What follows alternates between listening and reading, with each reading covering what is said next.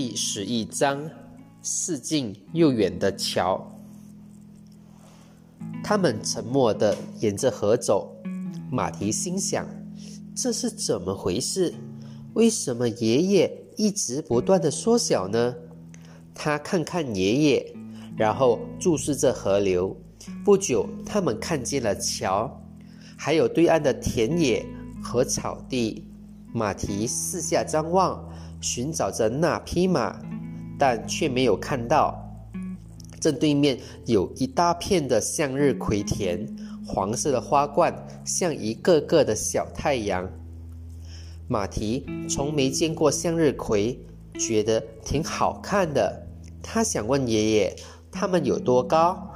因为他觉得他们比自己，也许比爷爷都高。旭儿一想，这个话题。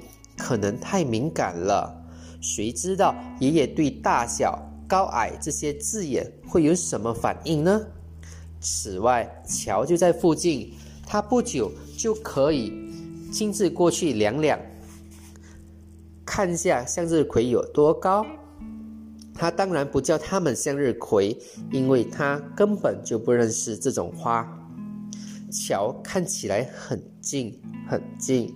但他与爷爷走了好一阵子，却走不到。爷爷，怎么好像永远也走不到这座桥？马蹄问。爷爷回答：“也许我们想的太迫切些了。”什么意思？通常我们太迫切的去期望什么，反而却得不到。爷爷说：“但总有一天会得到吧？”是的。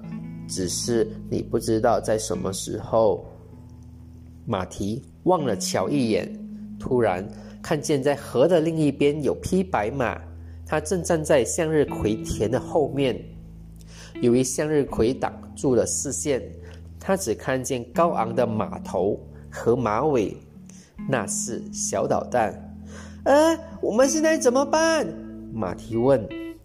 虽然他们仍朝着桥走。可是，似乎离桥越来越远了。要不要跑？马蹄问。马蹄，我不相信跑有用。你最好把桥给忘了。那怎么行？我真想过桥去找小捣蛋，还要看那一大片花田。你是指向日葵吧？哦，那种花叫向日葵呀。是的。爷爷，快嘛，我们跑！马蹄边喊着，边把苹果和玉米抱好，免得掉了。他们开始跑，马蹄跑得比爷爷快，但是桥不但没有越来越近，反而变得离他们更远。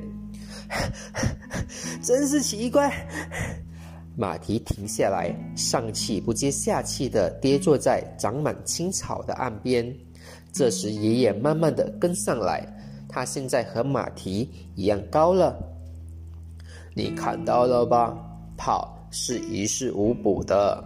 他说：“就是呀。”死着别去想。好，好，好，我来试试。马蹄说。他们站在那儿。开始不去想过桥这件事，马蹄有次办到了。当他不去想桥的时候，他觉得桥就在面前。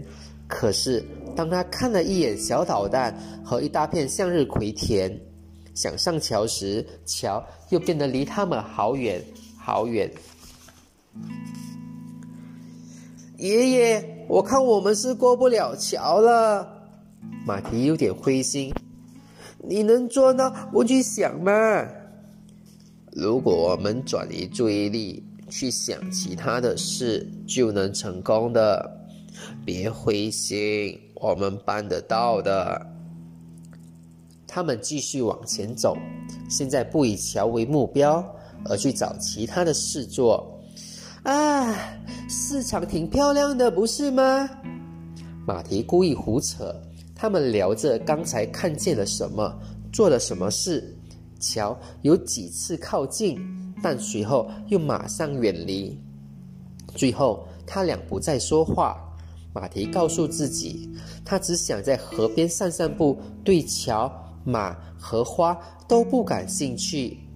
但是乔可不相信他，仍然离得远远的。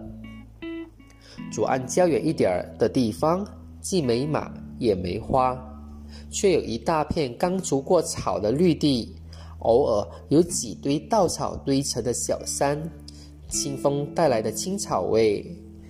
马蹄做了一次深呼吸，他想。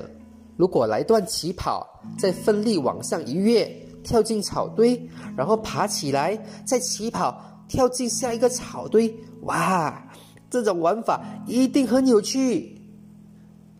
真是太奇怪了，他想，因为当他看草堆时，发现它们离得好远好远。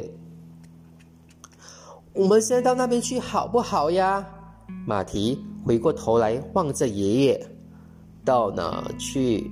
也问他，正一手扶着栏杆站在桥头呢。